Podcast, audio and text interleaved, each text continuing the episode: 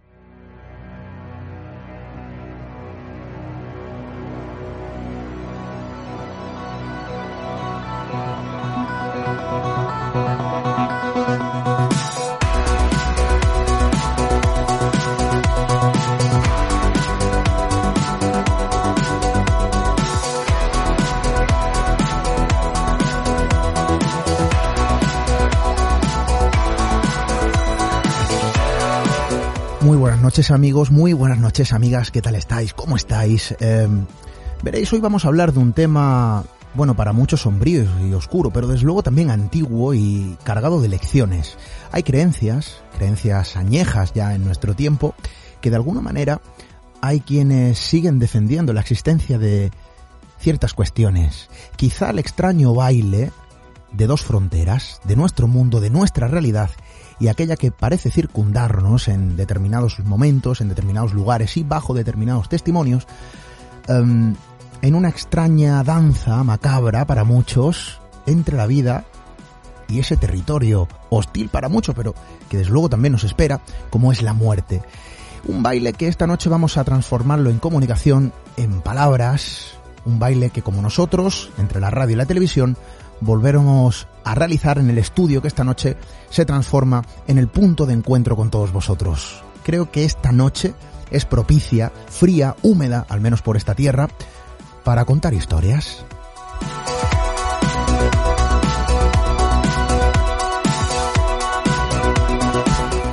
Para lo que siempre es tiempo, tiempos, mejor dicho, propicios, es para leer, atender y desde luego, bueno, responder todos vuestros mensajes y comentarios. Ya lo saben, vías habituales de contacto con el programa radio arroba misteriored.com, nuestro correo electrónico, redes sociales, tecleando Misterio Red, en Instagram, Twitter, Facebook y por supuesto en ese formulario de contacto siempre disponible, ya lo saben, en misteriored.com.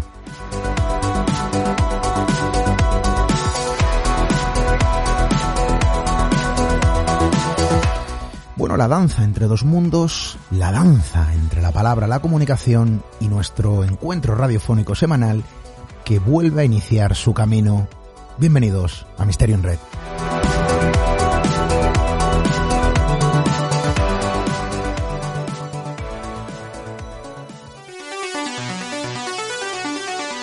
Misterio en Red. Esteban Palomo.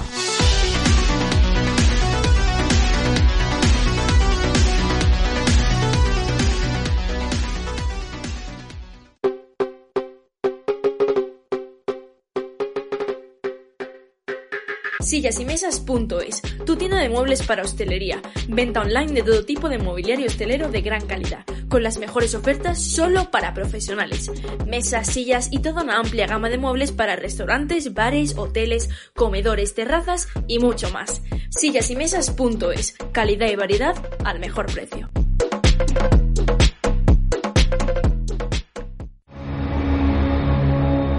Atrévete a cruzar el umbral hacia lo desconocido.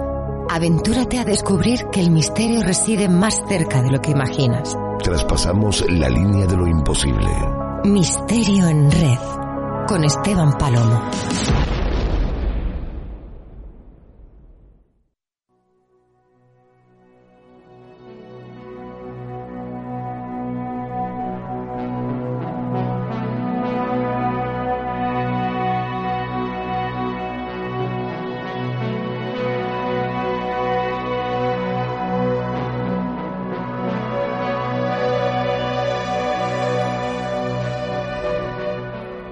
Veréis, vosotros sabéis bien que existen creencias, pensamientos, extraños encuentros y personajes, figuras, entidades que de alguna manera traspasan el umbral del tiempo.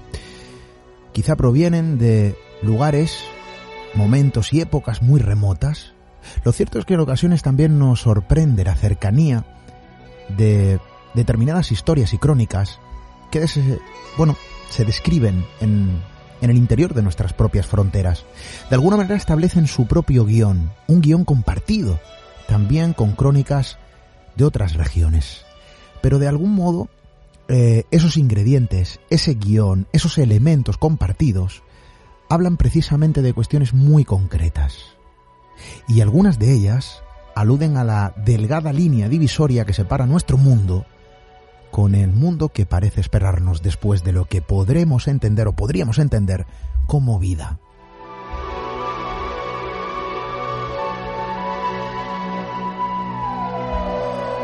Una unión que en ocasiones, más allá de la propia esperanza, más allá de la luz o la parte positiva que podemos bueno, extraer de esa supuesta vida más allá de la vida, tal como la conocemos, en ocasiones también va acompañada de cierta oscuridad, de ciertos relatos sombríos que se llevan describiendo durante décadas, siglos, y que de alguna manera establecen, insisto, ese patrón común, independientemente de la región donde suceden.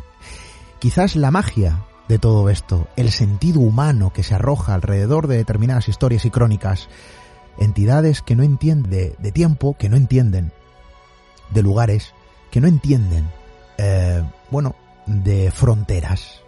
Y hoy vamos a poner con nuestra invitada, y desde luego excepcional invitada que esta noche va a acompañarnos, pues un claro ejemplo de todo esto, a lo largo de varias historias y a lo largo de un título que está encima de la mesa del estudio esta noche.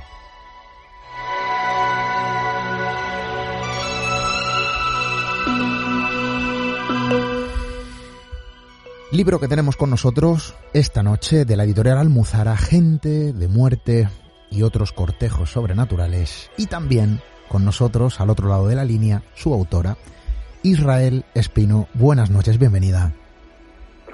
Buenas noches, Esteban. Encantadísima de estar con vosotros. Bueno, esa frontera que mencionábamos eh, Israel, que en muchas ocasiones establece su propio paralelismo independientemente del tiempo y, el lugar donde sucede, un guion compartido, yo diría que universal, casi como el fenómeno humano, eh, y esto se puede extender eh, en otras muchas cuestiones, pero ciñéndonos a, a este encuentro entre esos seres que parecen provenir de otros lugares, y no hablamos de otros mundos, sino de una vida más allá de lo que podemos entender como vida, eh, que nacen de viejas creencias, de relatos, de crónicas y para muchos de vivencias, y esto es lo que esta noche también vamos a debatir. Y la profundidad, el calado, la fuerza que tienen incluso para llegar a cambiar conciencias, costumbres en determinadas regiones, eh, arraigarlas de tal modo que son imperecederas al tiempo. Y quizá algo de todo esto eh, contiene muchas de las historias que se encuentran entre las páginas de Gente de Muerte, de tu libro. Em, pero en, ocasiones ese encuentro, que para muchos puede ser positivo o incluso esperanzador, va acompañado de tintes más sombríos y oscuros. Em, y claro, hay historias que van a un extremo Israel cuando ya ese encuentro no se produce entre un ser, entre una figura errante, eh, proveniente de, bueno, ese lugar tras el umbral de la vida o la muerte, sino incluso se habla de ejércitos, y esto es muy curioso, ¿no? Costumbres, al fin y al cabo, Israel, que son capaces de cambiar conciencias, que son capaces de cambiar costumbres, que se, bueno, quedan arraigadas de tal manera que traspasan la frontera del tiempo, Israel. Eh, sí, bueno, precisamente eh, estás hablando continuamente de fronteras y, no había caído, pero es que justamente creo que estos seres son seres frontera, no solamente porque aparecen en esa frontera entre, entre el día y, la noche, esa frontera en la que el hombre debe, debe estar ya metido en su casa, debe estar dormido en la noche, dejar la noche para los de la noche, sino también esa, esa frontera, esa frontera del tiempo, aparece en un, en un tiempo, en una frontera en la que acaba el invierno eh, debe empezar ya un poco la, luz a ganar tiempo, a ganar terreno a, la oscuridad y están también en esa frontera, en ese límite, en ese, en ese enclave liminal entre la vida y la muerte. Eh, esos son estos eh, cortejos sobrenaturales, como bien dices, eh, han tenido encuentros, choques con, el, con, este, con esta realidad desde hace siglos, sin duda, y seguramente mucho más allá, pero bueno, que por lo menos que tengamos documentado, desde luego hace siglos que están campando entre nosotros en las frías noches de invierno. Hablamos de cortejos, claro, esto y cercanas ya a las fechas, ¿no? Que nos esperan, San Valentín. El cortejo nosotros lo entendemos de una manera, de una manera un tanto diferente al cortejo que eh, se trata en las páginas de Gente de Muerte. Es un cortejo muy diferente, ¿verdad, Israel? Sí, es verdad, claro, es verdad. Yo es que como estoy ya obsesionada con la muerte, yo no, no veo el romanticismo por ningún lado. Pero efectivamente es verdad, hay gente que me ha dicho que, claro, se relaciona la palabra cortejo con el cortejo entre entre un hombre y una y una mujer, es el cortejo amoroso, digamos. Pero no, no, estos cortejos, realmente el nombre eh, no no encontraba, no había una, una definición, no había un, un nombre que darle a todos estos estos fenómenos y quizás a mí me pareció más adecuado el de cortejo sobrenatural, porque cortejo, porque un cortejo es un grupo de gente y esto sin duda era un grupo, no sé si de gente, pero eran, como tú decías, estabas hablando de, de, de presencias o de seres de, de- del más allá, pero nunca es uno, siempre van en grupo, que es lo que lo que me apetecía eh, investigar, lo que me apetecía estudiar y es de lo que va de lo que de lo que va el libro. Y em, y quizás quizás el título es eh, el que más explica gente de muerte que es el nombre que recibe uno de estos cortejos sobrenaturales precisamente en la comarca extremeña de las Urdes que allí llaman gente de muerte cortejo de gente de muerte me pareció tan claro que explicaba tan bien qué, qué era el fenómeno, pues era gente o algo parecido a gente que avanzaba y que desde luego indudablemente están unidos a la muerte. Aquí nuestros amigos dirán, vaya cortejo, eh, qué diferencia lo que entendemos por cortejar, ¿no? En, el aspecto romántico, amoroso. Esto, como bien dice nuestra amiga Israel, es completamente diferente y distinto. Pero estos encuentros, porque ya se han dado ciertos matices en lo que llevamos de programa, eh, no es un tú a tú, es decir, no es el testigo eh, que logra observar, que mantiene un encuentro imposible con una figura, con un ser, eh, con la estampa inerte de lo que ya no pertenece a nuestro mundo. Aquí se habla de otra cuestión, y has puesto el detalle, Israel. Eh, seres, aparentemente, eh, bueno, provenientes de ese más allá, eh, del mundo que no podemos observar a simple vista, y que de alguna manera no van solos, sino que van en grupo. Y esto es quizá la particularidad de todo esto. Efectivamente, van, van, van en grupo formando parte de un cortejo de corte, la, como es la corte de un, de un rey, por ejemplo, en época, época medieval eh, se supone que van precedidos por un rey, pero que tienen vienen de tiempos mucho más antiguos en que esos dioses, eh, en esos, eh, que esos cabecillas, perdón, eran eran dioses y este cortejo era la corte de, de, de esos dioses. Estos cortejos sobrenaturales podríamos decir que es un conjunto tampoco sabemos de qué, seres espectrales, eh, muertos, almas condenadas, demonios, espíritus, dependiendo de la zona, dependiendo del lugar, pero lo único que sabemos y que, que tienen en, en común todos es que van acompañados de, de caballos, de perros, en ocasiones de pájaros que gritan, que hacen ruido, que se escucha una algarabía inmensa y que recorren, como te comentaba, los cielos invernales en alas de la tormenta, en otoño, en invierno, entre las nubes tormentosas y, y mm, parecido a un ejército que se lanza a la batalla, una cacería infernal, una mm, cabalgata salvaje. Eh, y esa, ese grupo de, de- de gente de muerte, a medida que avanzan los siglos y a medida que avanzan desde el norte de Europa, que es donde comienza eh, todo este fenómeno, hasta que llega al sur, hasta que llega a España, por ejemplo, cada vez, a medida que pasa el tiempo, cada vez vuelan más bajo, cada vez se acercan más a la Tierra, hasta que terminan casi, casi, casi posándose en, en- en los caminos en- ya en la forma súper tranquila y súper plácida de la Santa Compañía que conocemos en Galicia. Fíjense, amigos, eh, hablamos con Israel Espino, periodista, especialista universitario en mitología y simbología. bueno, yo diría que muchas cosas más. Eh, y lo que nos cuenta, para muchos el reflejo de lo que se habrá visto en la pantalla en algunos largometrajes, de lo que se ha descrito en determinadas obras literarias, en novelas, donde hablan o se menciona al ejército de los muertos, a un ejército formado por espíritus errantes, eh, en ocasiones incluso sirviendo algo así como eh, soldados de pago. ¿Y de dónde bebe todo eso? Desde luego del ser humano, de las historias antiguas y añejas que se describen en libros y a través de los relatos que quedaron de alguna manera, bueno, como testigos mudos de encuentros, quién sabe, que ocurrían antaño. Y quién sabe, y esta noche quizá lo vamos a averiguar, si se siguen sucediendo. Lo cierto, Israel, es que el ejército de los muertos, como tal, bueno, se podría decir que eh, se podría hablar incluso en plural, ¿no? Los ejércitos de los muertos. Hay que poner un matiz, como bien dices, ¿no? Porque luego queda esa parte cultural, dependiendo de dónde eh, se lance este relato o de dónde emane este tipo de, encuentros, de sucesos, de episodios o de creencias, se tiñe o se le otorga una pátina diferente a nivel cultural sobre su procedencia, sobre su naturaleza. Es decir, eh, dependiendo de la región, se puede aludir a dioses o se pueden aludir a espíritus no muertos o se puede aludir incluso a demonios. ¿No es así, Israel? Efectivamente. Yo, yo creo eh, que el fenómeno es el mismo. O sea, la gente durante, durante milenios ha escuchado más que ver, porque además es un fenómeno que se escucha más que se ve, esta algarabía infernal surcando los cielos de, de invierno.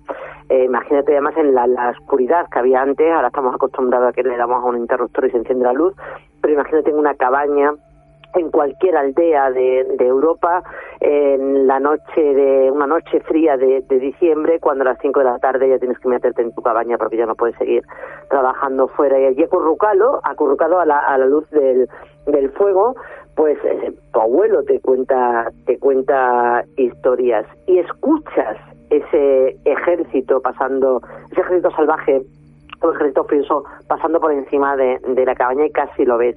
Creo que el fenómeno es el mismo porque se, se repite incluso a día de hoy, cada vez menos, es cierto, pero en cada época, como bien decías, se le da una interpretación.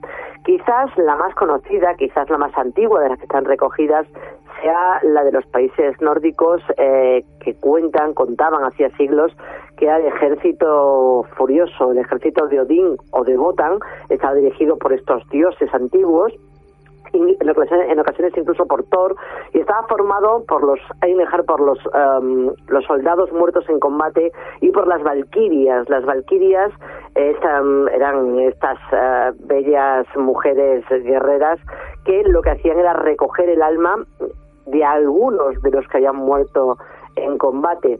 De hecho, Valkyria significa las que eligen a los caídos en combate. Ellas se quedaban no con todos, pero con algunos iban seleccionando de hecho, hay una imagen muy potente porque ellas podían transformarse en pájaros, a veces en cisnes, pero a veces también en cuervos, como los cuervos que acompañaban a Odín.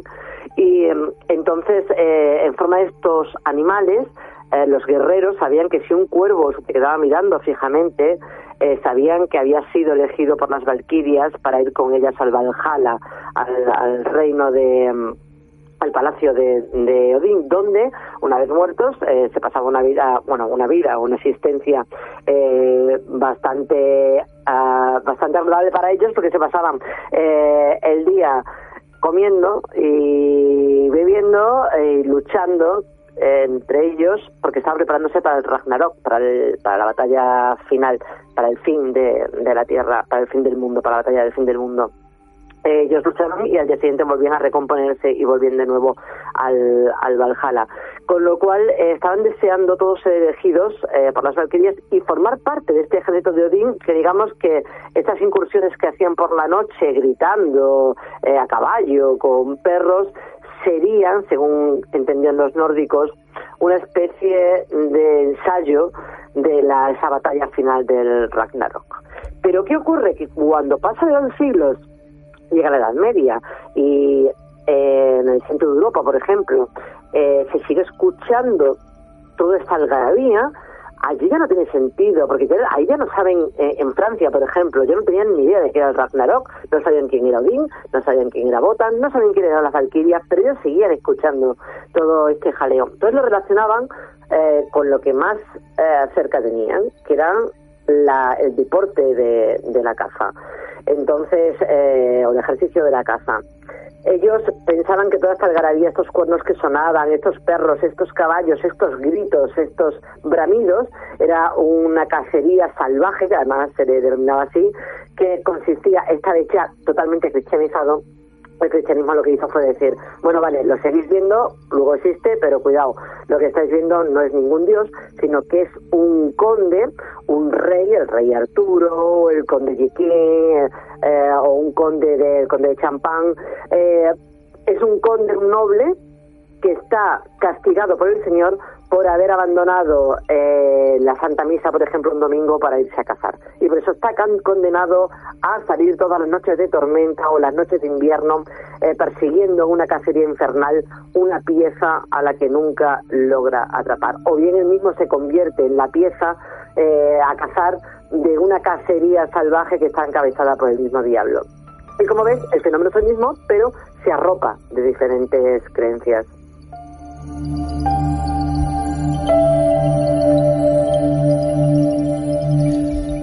Un mismo fenómeno, diferentes alusiones. Eh, es como, bueno, el mismo cuerpo que se viste con diferentes ropajes, pero hablamos del mismo individuo. Bueno, este es el símil.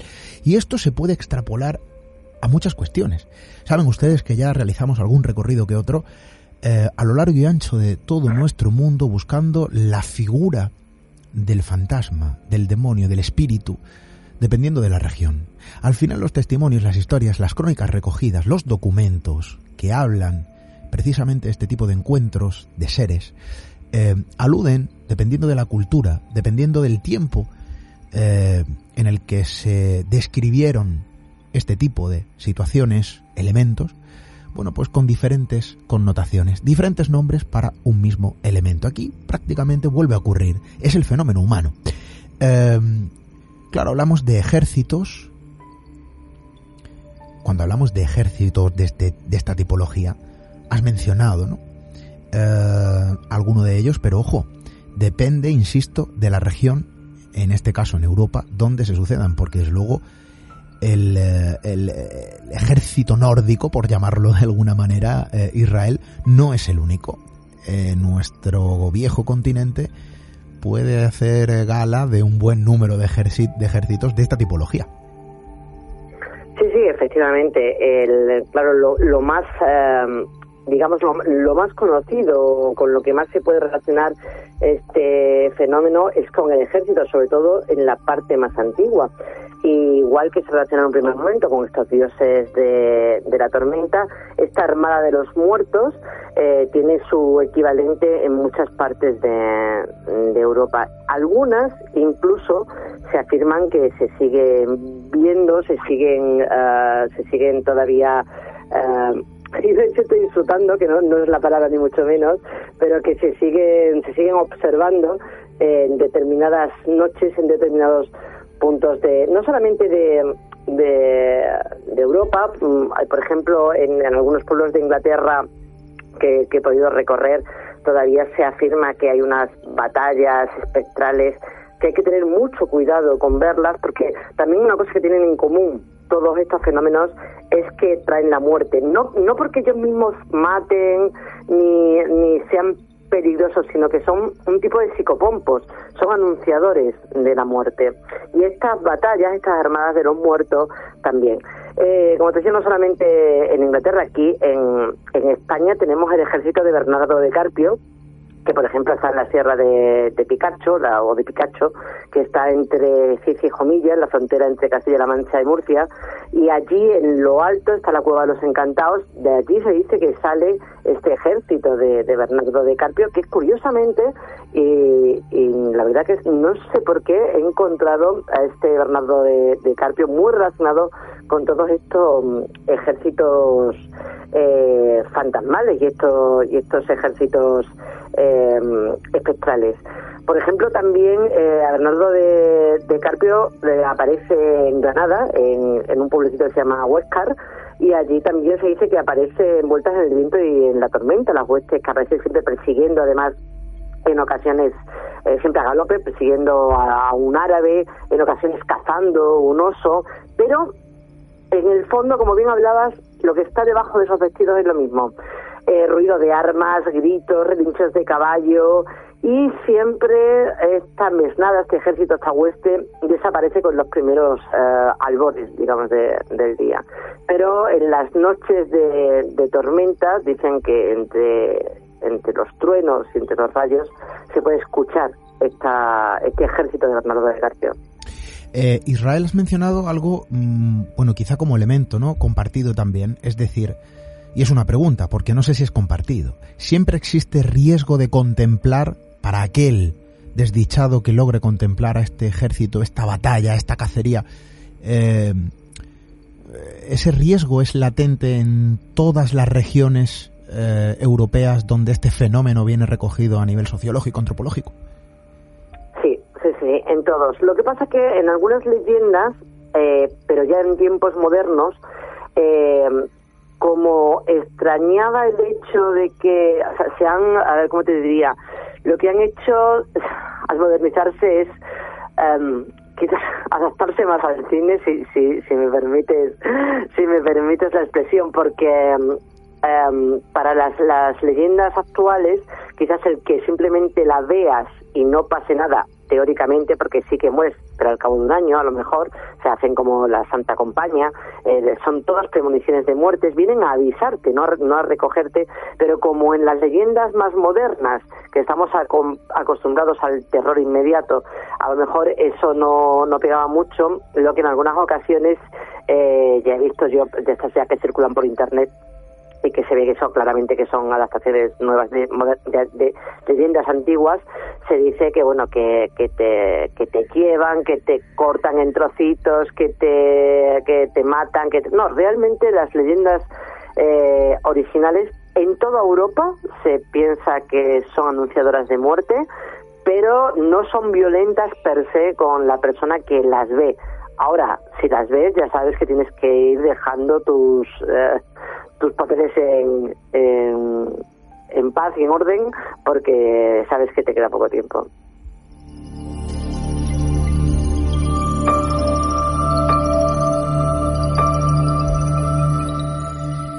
La Armada Espectral, que de alguna manera anuncia el oscuro desenlace para quien, bueno, sea el desdichado, no testigo. Em, esto hila de forma muy fina con historias como eh, la que se ha mencionado, La Santa Compañía, y quizá luego lo vamos a hilar todavía un poquito más. Eh, vamos a recorrer Israel, si te parece, hacer un pequeño eh, recorrido antes de adentrarnos en nuestro país, aunque ya hemos dado algunas pinceladas, por la vieja Europa, haciendo quizá algunas comparativas, no en ese guion compartido, sí en los factores diferenciadores entre los diferentes, entiéndanme, entre comillas, ejércitos que de alguna manera quedan eh, registrados en esta fenomenología. Estamos hablando de antropología, estamos hablando de, no sé si sociología antigua y añeja, que de alguna manera dejó su impronta antaño de una forma tan profunda que ha logrado traspasar las barreras del tiempo y permanecen. Ojo, y esto es muy curioso, hay otro fenómeno sociológico eh, que es la evolución de la propia leyenda.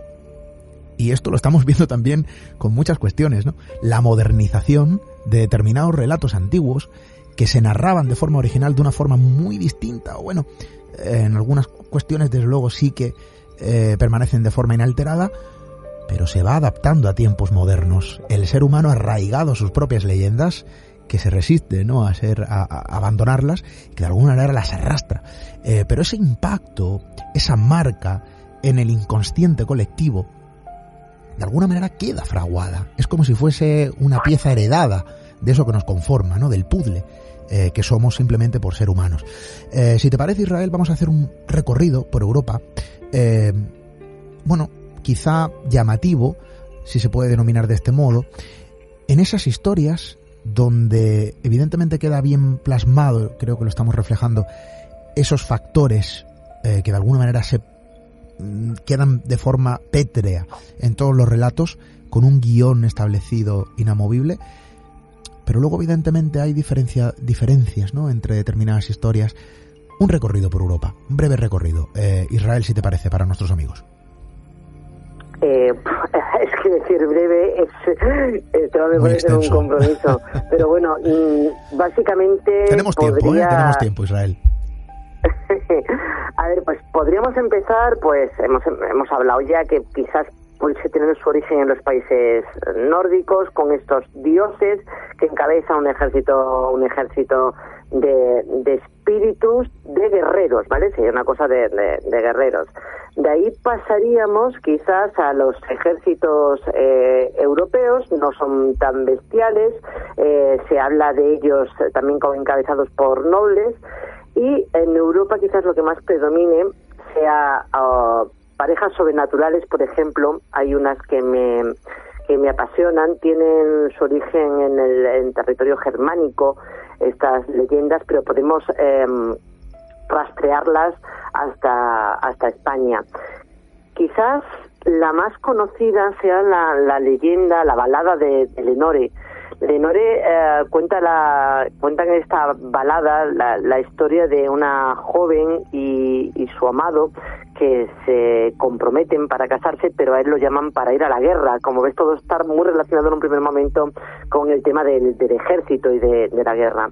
Este joven marcha a la guerra y ella todos los días reza a Dios para que su amado vuelva sano y salvo y pueda cumplir su promesa de casarse con ella, pero los días pasan, su amado no vuelve, siguen pasando los días, empiezan a regresar los que se fueron a la guerra, pero su amado no vuelve, y cuando ya ella comprende que su amado no va a volver porque ha muerto en el campo de batalla, entonces eh, muerta de, rota de, de- de ira y de, de dolor, reniega de Dios.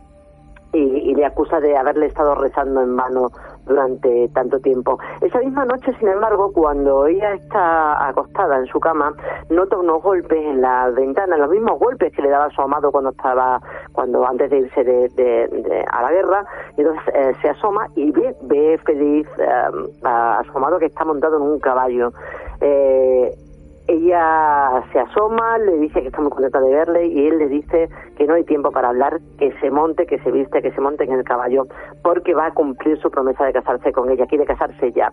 Ella no se lo piensa, abandona su, su familia, abandona su hogar, se monta en ese caballo, pero ese caballo cada vez corre más rápido, corre más rápido. A su paso ven de hecho una procesión de difuntos, el caballo sigue corriendo, eh, le salen también lobos al, al- al camino y el caballo sigue corriendo. Eh, cuenta la balada que llega un momento en que todas las ramas del bosque azotan el rostro de ella hasta hacerle sangrar y cuando ella ya a punto de, de caerse y agarrada al- al- a su amado le dice que por qué corre tanto, él eh, sin volverse le dice es que los muertos cabalgan deprisa. Esa frase, además que luego recuperó Bram Stoker para la novela Drácula, que, que se sigue además manteniendo en muchas de, de esas películas, creo que es la, la, la frase fundamental porque todos estos cortejos sobrenaturales van a caballo y corren rápido. Eh, la balada, la historia, la leyenda termina contando cómo ese caballo con esos dos amantes salta a la tapia del cementerio y termina arrojándose en una fosa que está abierta y en la que yace el cadáver de, del amado porque realmente murió, murió en la batalla, trajeron el cuerpo y, y el, el lecho matrimonial de la pareja sería la fría tumba. Esa, esa historia, esa leyenda de, de la pareja sobrenatural todavía a día de hoy sigue viva por Europa.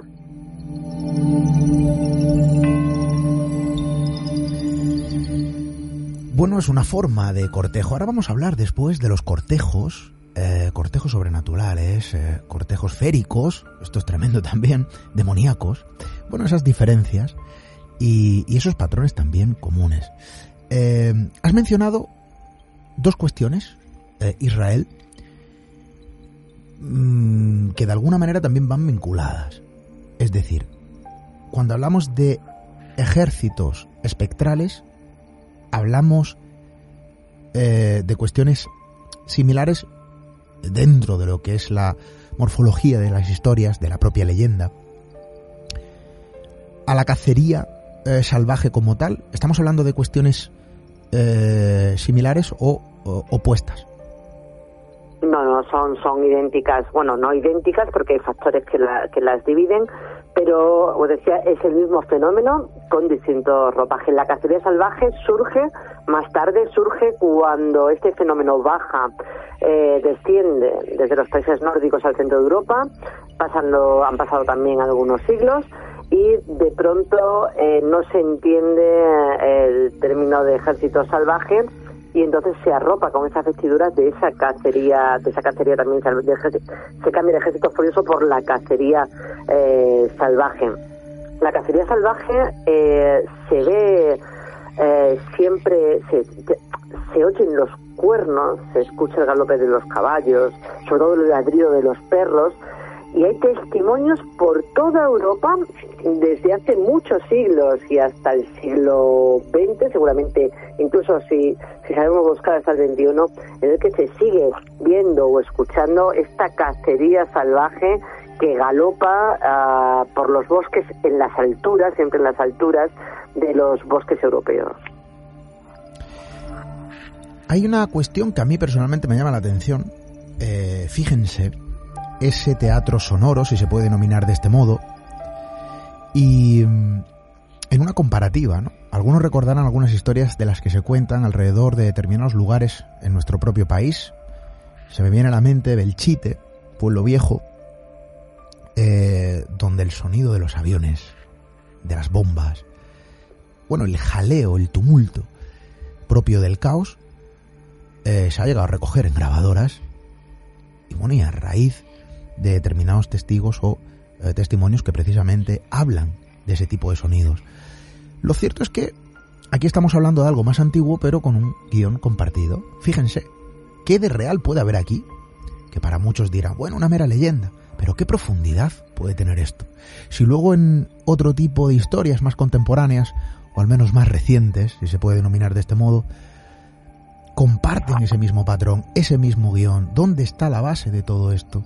Esta suerte de locura que en ocasiones se manifiesta de forma oral eh, en historias viejas y antiguas y que conectan de forma directa con otro tipo de relatos eh, mucho más eh, contemporáneos donde la base de lo que se habla, donde la base de lo que perdura, que al final es la propia historia, sigue siendo exactamente la misma. Por lo cual, aquí tiene que haber algo.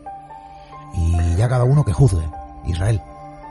Sin duda, pero es que además, mira, te voy a comentar una cosa, Esteban, te estaba escuchando.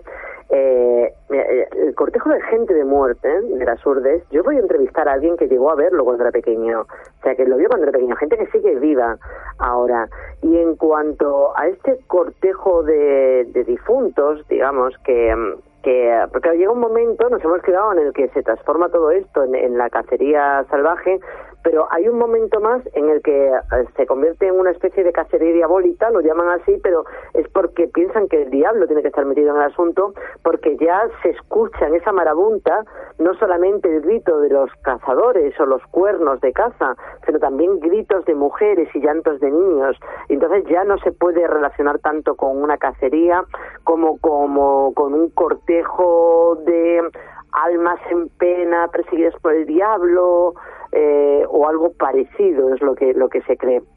Bueno pues hace unos años eh, también precisamente en la comarca de las Urdes entrevistando a un par de, señores mayores me contaban perfectamente sin saber a qué se estaban refiriendo que es que es que es lo lo bonito Esteban sin saber de qué estaban hablando ellos me narraban como cuando eran pequeños, eh, una noche en la que murió un, un hombre de- del pueblo, ellos escucharon en el mismo momento de la muerte, ellos no sabían que se estaba muriendo en ese momento, pero sí que les despertó de su cama unos alaridos terribles que venían del cielo y decía que pasó por la calle principal del pueblo y que se notaba perfectamente que bajaba del suelo del cielo y no se sabía si por la calle iba andando o iba volando una marabunta, un griterío, un aullido de caballos, de perros, de mujeres que gritaban, de niños que lloraban, un estruéndaro, como decían ellos, un llorio, un llorio que ellos eh, pensaban que era del demonio,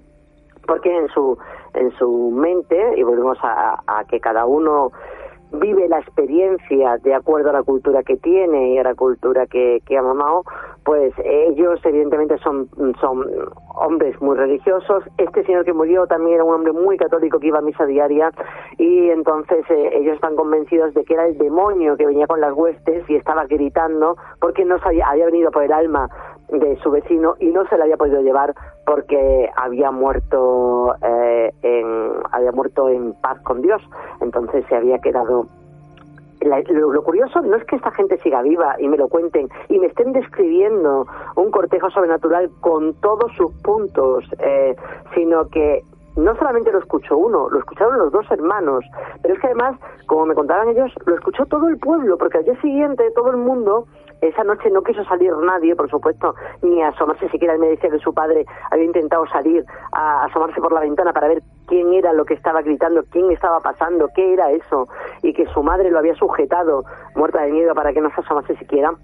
Pero al día siguiente, claro, todo el pueblo comentó y me decían ellos, eh, ya digo, ya ancianos, que mm, según contaban en el pueblo la gente que vivía más cercana al cementerio, ese estruendo cuando llegó al cementerio se convirtió en un griterío totalmente infernal. O sea que, mm, que ¿qué es? No lo sé, pero que sigue pasando, sigue pasando.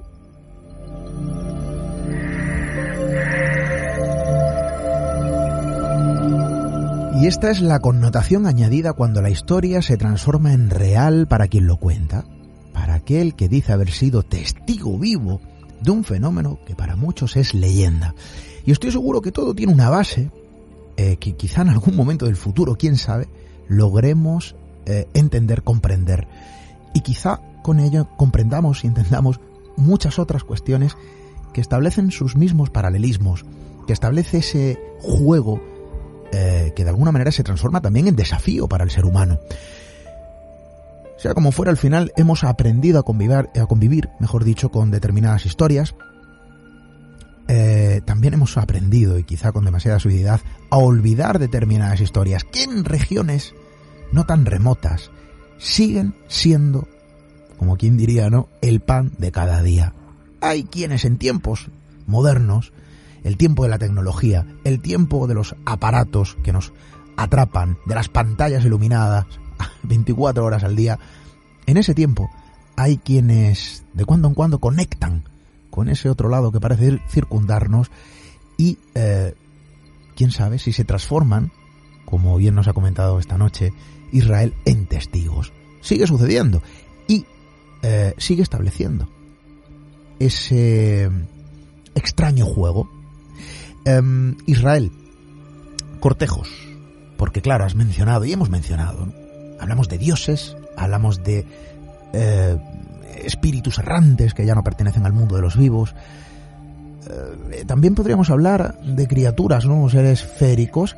Dentro de ese cortejo se podría establecer una suerte de escaparate donde dividir, y así lo haces en tu libro, ¿no? los diferentes cortejos, cortejos féricos, cortejos eh, demoníacos, incluso de muertos. ¿no? Em, ¿Hablamos de lo mismo o establecen su propio patrón en cada caso. Bueno, pues hablamos de lo mismo, pero cada uno con su ecotipo, cada uno va, dependiendo de dónde se asienta y en qué época se asienta, pues van cambiando lo que hablábamos, un poco eh, la visión. hemos empezado con el ejército furioso y gritaba. Luego ese, era esa cacería salvaje que ya volaba por encima de los árboles.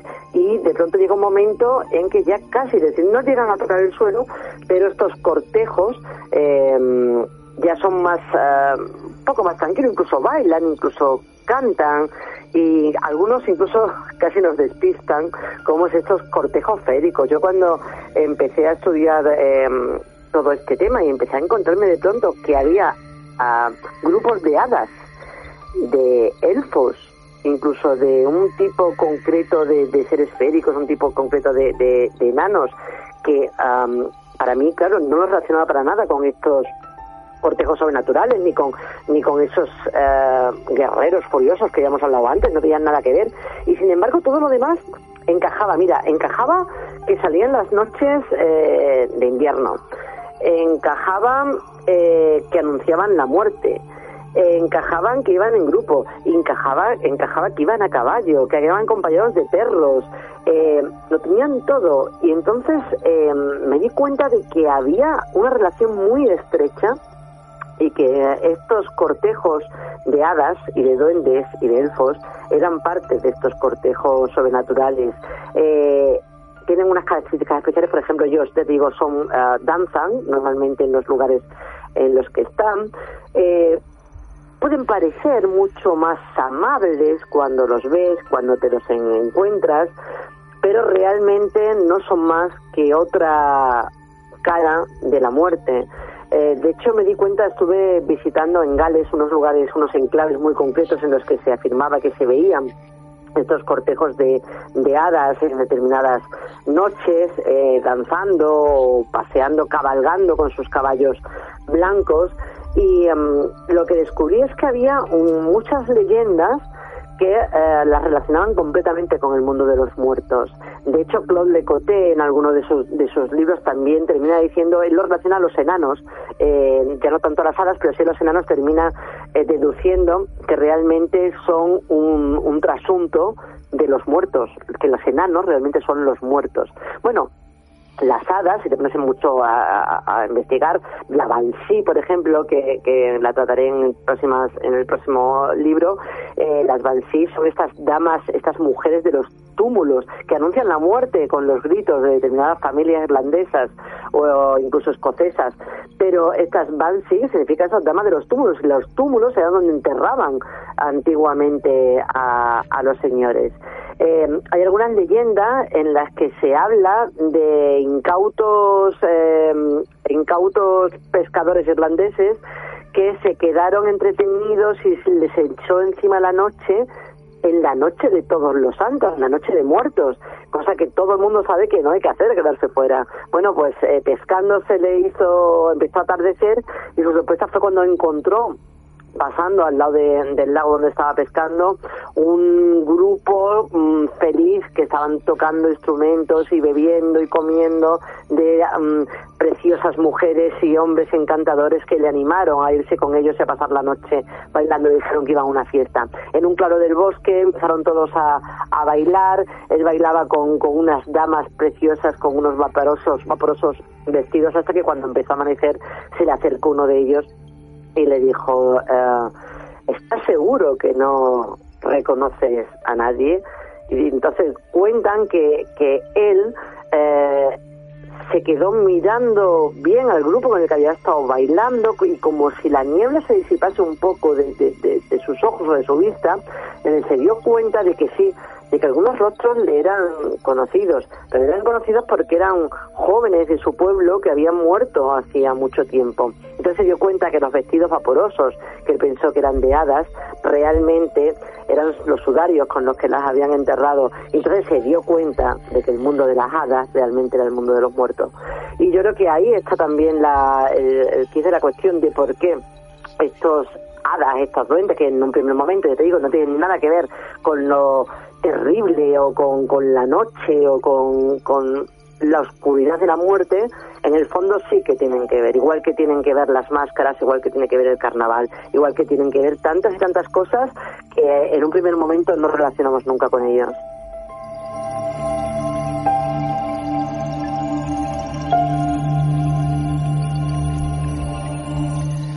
Máscaras, carnaval, bueno, se me viene a la mente, ¿no? Aquel programa que hicimos con nuestra amiga Natalia Monge, eh, tremendísimo, donde precisamente nos adentrábamos en la trastienda de todo esto, en la cara B, en la síntesis tras el espectáculo cultural que se puede observar en determinadas aldeas y pueblos, eh, y que de alguna manera, bueno, todo bebe de la misma fuente, el cordón umbilical humano que de forma invisible teje sus propias redes y que aquí se ven representados, ¿no? Eh, claro, aquí de, luego ya a uno se le abre la mente y, empieza a conectar. Hemos hablado de la Santa Compañía, claro, y, al final este tipo de, historias, Israel, que se tejen sobre regiones muy concretas en muchas ocasiones, siendo un fenómeno universal, elige el mapa donde posicionarse. Eh, y ese mapa en ocasiones también establece otro tipo de historias y crónicas. marcando el lugar como mágico, como especial, como diferente, distinto, donde otros fenómenos parecen manifestarse. Has hablado de las urdes. Y claro, aquí tenemos esta suerte de cortejo. Galicia, tierra mágica, donde las historias, desde luego, no son pocas eh, y de lo más variopintas, también tiene su propio cortejo. Eh, de alguna manera esos lugares quedan impregnados por lo distinto, por lo imposible, aparentemente imposible. Y da pie a otro tipo de fenomenología, ¿no? Y te iba a decir, oye, en Málaga no tenemos. Ojo, que sí, porque aquí tenemos una bomba que no ha salido muy a la luz pública. Hay un pequeño pueblo en Málaga, situado a, bueno, en las proximidades de una aldea a día de hoy abandonada, desde hace ya varios años. Hay intentos de repoblarla y en esta aldea abandonada, espectacular desde luego porque está situada en plena sierra eh, y el entorno, el paraje que le envuelve, eh, bueno, es digno de ser conocido.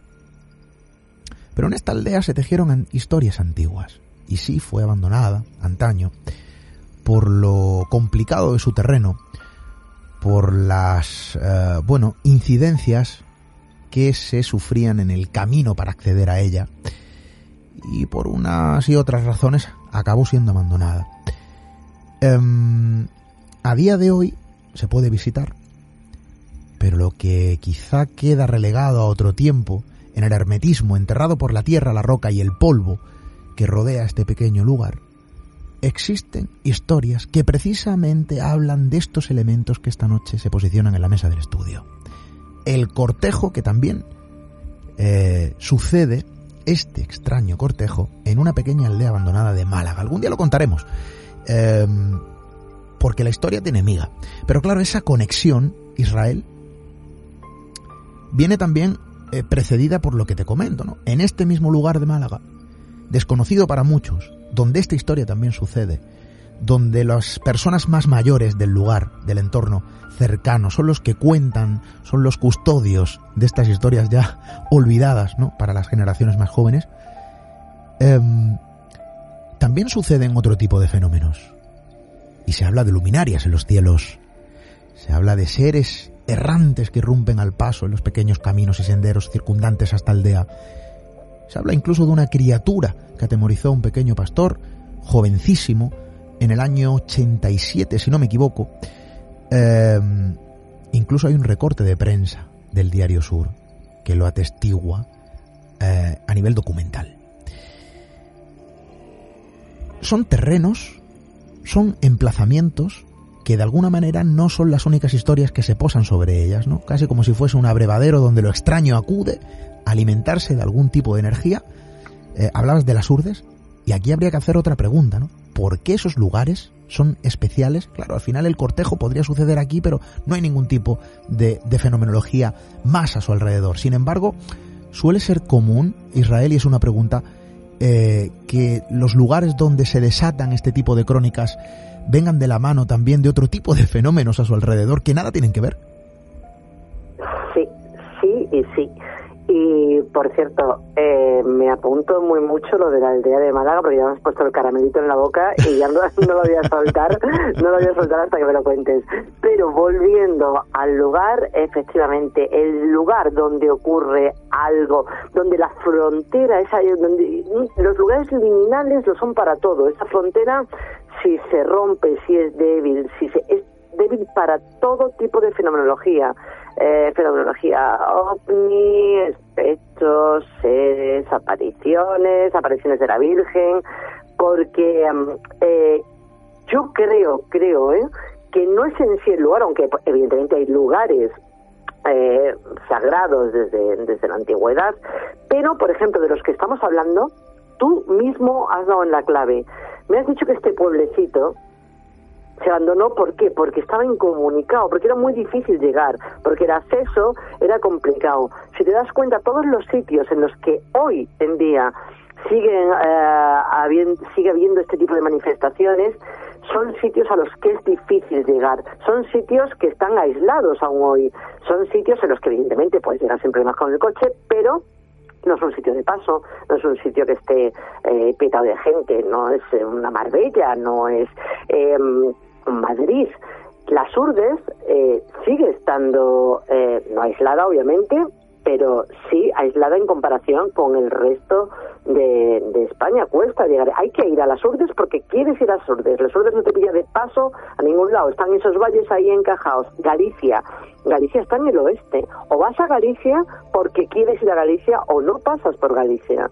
Entonces yo creo que en estos lugares es donde todavía a día de hoy y afortunadamente decimos a los dioses, se siguen conservando estas líneas uh, más débiles, esas líneas, eh, estos, eh, estos parajes liminales, porque es donde todavía prevalece el pensamiento mágico, donde todavía eh, la persona que vive, que ha nacido y que ha crecido en estos lugares sigue conservando ese pensamiento mágico, ese pensamiento salvaje.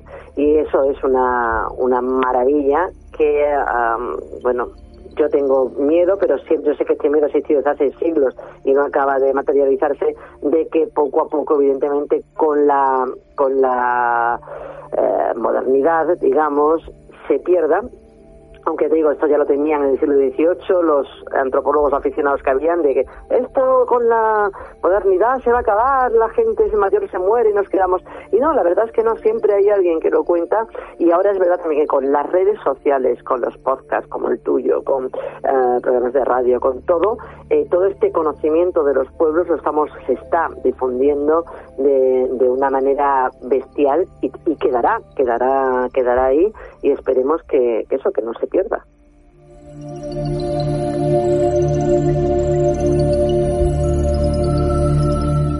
Y ahí hay que esbozar una sonrisa, la estoy haciendo, eh, Israel, porque de alguna manera compañeros eh, de profesión en esto de los micrófonos, investigadores, periodistas como tú, que de alguna manera son los eh, encargados de difundir este tipo de historias, que traen mensajes bajo el brazo, aprendizajes, eh, que renuevan las piezas que nos conforman desde la antigüedad para que permanezcan de alguna manera también unidas a nosotros. Eh, es una misión importante. Y, y claro, yo hablaba con compañeros en esto de contar historias, de buscarlas, de rastrearlas, de exponerlas, de trasladar el mensaje y, y quizá otros de otros ámbitos también, posicionados delante de un micrófono y delante de una cámara. Eh, me acuerdo en un debate, ya lo, lo comentamos aquí en el programa, eh, en una comida con compañeros de Israel, y, y, uno de ellos decía, claro, es que esto de la comunicación eh, no se puede establecer una vara de medir exactamente igualitaria para todos. Y, explícate, ¿no? Decía, claro, porque no es lo mismo aquel que cuenta las noticias, la actualidad, eh, aquel que habla de deporte. Y nadie quita ni desmerece, obviamente, la importancia que conlleva todo esto. Eh, porque es actualidad y... Y claro, esto de las cuestiones más extrañas, de, de bueno, eso que muchos llaman misterio, eh, es mero entretenimiento. Y yo sonreía. Digo, sí, claro que es entretenimiento. No menos que el deporte, no menos que las noticias, no menos que el panorama político, es entretenimiento, pero enriquece porque establece su propio mensaje. Y la cultura que se desprende en determinadas crónicas, por muy extrañas que nos parezcan en un primer momento, en primera instancia, vienen acompañados de un legado humano en todo esto. Y esas historias han hecho que hoy seamos lo que somos. Y precisamente esas historias son las que han alimentado la evolución que nos ha permitido llegar a donde estamos adquirir esos conocimientos. Abandonar esas historias es abandonar nuestro patrimonio. Compartirlas, de alguna manera, es enriquecer nuestro propio patrimonio. Esa es parte de la misión. Entretener, por supuesto que sí. Pero compartir y desde luego añadir piezas en el eterno camino hacia la humanización en el que todos estamos inmersos. Eh, eso era una opinión, no personal. Y desde luego uno acepta cualquier opinión. Eh, pero no hay que confundir la importancia y el calado que este tipo de relatos y crónicas eh, establecen a la hora de exponerlo en tiempos contemporáneos, donde las pantallas de los teléfonos prácticamente ocupan el entretenimiento diario. creo que es importante. Y la labor que personas como tú, Israel, que realizan a día de hoy de forma incansable y quizá incomprendidos para muchos en el tiempo actual de la tecnología, eh, para mí es encomiable. Por lo cual hay que reivindicarlo, valorarlo y darle, eh, aunque sea repetitivo, el valor que realmente tiene. Em, lo que no sé, Israel, es como antes no has estado aquí con nosotros. Yo tampoco. Pero vamos a, vamos a arreglarlo. Eh, te voy a emplazar para televisión, para nuestro programa hermano, Origen, en esta casa, en Mijas Comunicación. Eh, tenemos algunas cuestiones que creo que encajan perfectamente contigo. Y ojo, este tema también lo vamos a llevar a la tele, si te parece bien, porque hay que contar. Me parece estupendo. Ay, Me parece estupendo. Porque más estoy estoy totalmente de acuerdo contigo. Creo que, que esta o cultura, o como te quieres llamar, este, esta cultura del oculto en cuanto a esta antropología, a esta este conocimiento que tenemos que tener de nosotros y de nuestros antepasados para conocernos a nosotros mismos eh, es digna de, de- de- de difundirse. Y creo que bueno que creo que estamos que quizás sea nuestra nuestra función la tuya y la mía ahora mismo. Y a mí me encanta me encanta contarlo. Me encanta contarlo y me encanta cuidado escuchar escucharte por ejemplo porque siempre eh, lo bueno de este trabajo es que siempre estás aprendiendo. Y siempre la pieza que no tiene uno la tiene el otro. Y es muy bonito cuando empiezas a armar entre todos eh, un poco más eh, ese puzzle de nuestro pasado de nuestro presente y también de nuestro futuro, ¿eh? no lo olvidemos. Desde luego que sí, de nuestro futuro. Hay quien dice que no. Bueno, yo ese camino, esa unión de entre pasado, presente y futuro es permanente, es eterno. Y estas historias, aunque provengan de otros tiempos, conectan directamente con lo que nos espera, estoy seguro. Eh, Israel, autora de Gente de Muerte y otros cortejos sobrenaturales de la editorial Almuzara. Compañera, muchísimas gracias. Mil gracias a ti, Esteban, de verdad, de corazón. Un fuerte abrazo.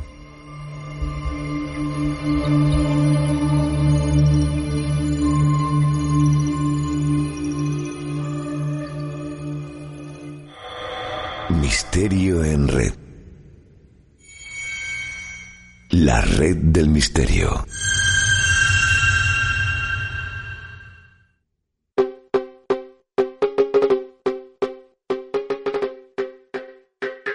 Sillasimesas.es, tu tienda de muebles para hostelería. Venta online de todo tipo de mobiliario hostelero de gran calidad, con las mejores ofertas solo para profesionales.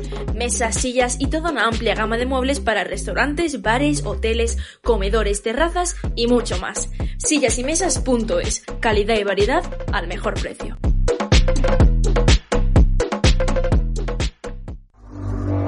Misterio en red Misterio en red. Con Esteban Palomo.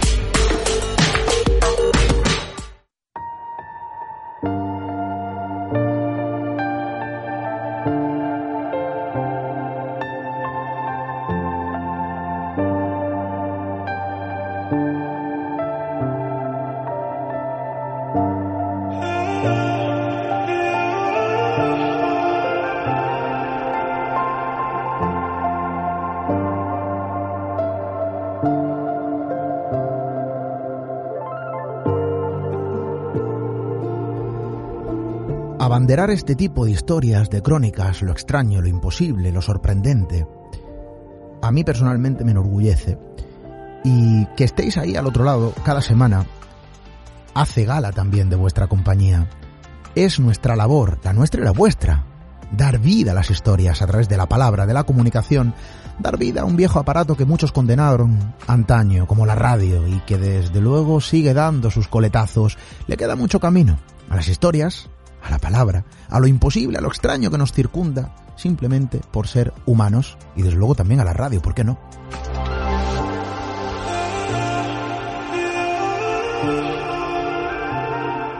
Y son muchas las historias que tienen que pasar por estos micrófonos, traspasar el camino que cada semana circundamos de nuestro estudio a vuestros hogares, allí donde nos escucháis, da igual dónde.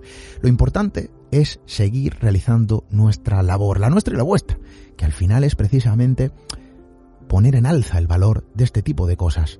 Eh, independientemente de que algunos se empeñen en decir que esto es un mero entretenimiento, independientemente de que algunos incluso señalen a los que abrazamos determinadas crónicas con anhelo de aprender con el dedo como diciendo, oye, sois los raros. Bueno, los raros. A mí personalmente me gusta ser raro.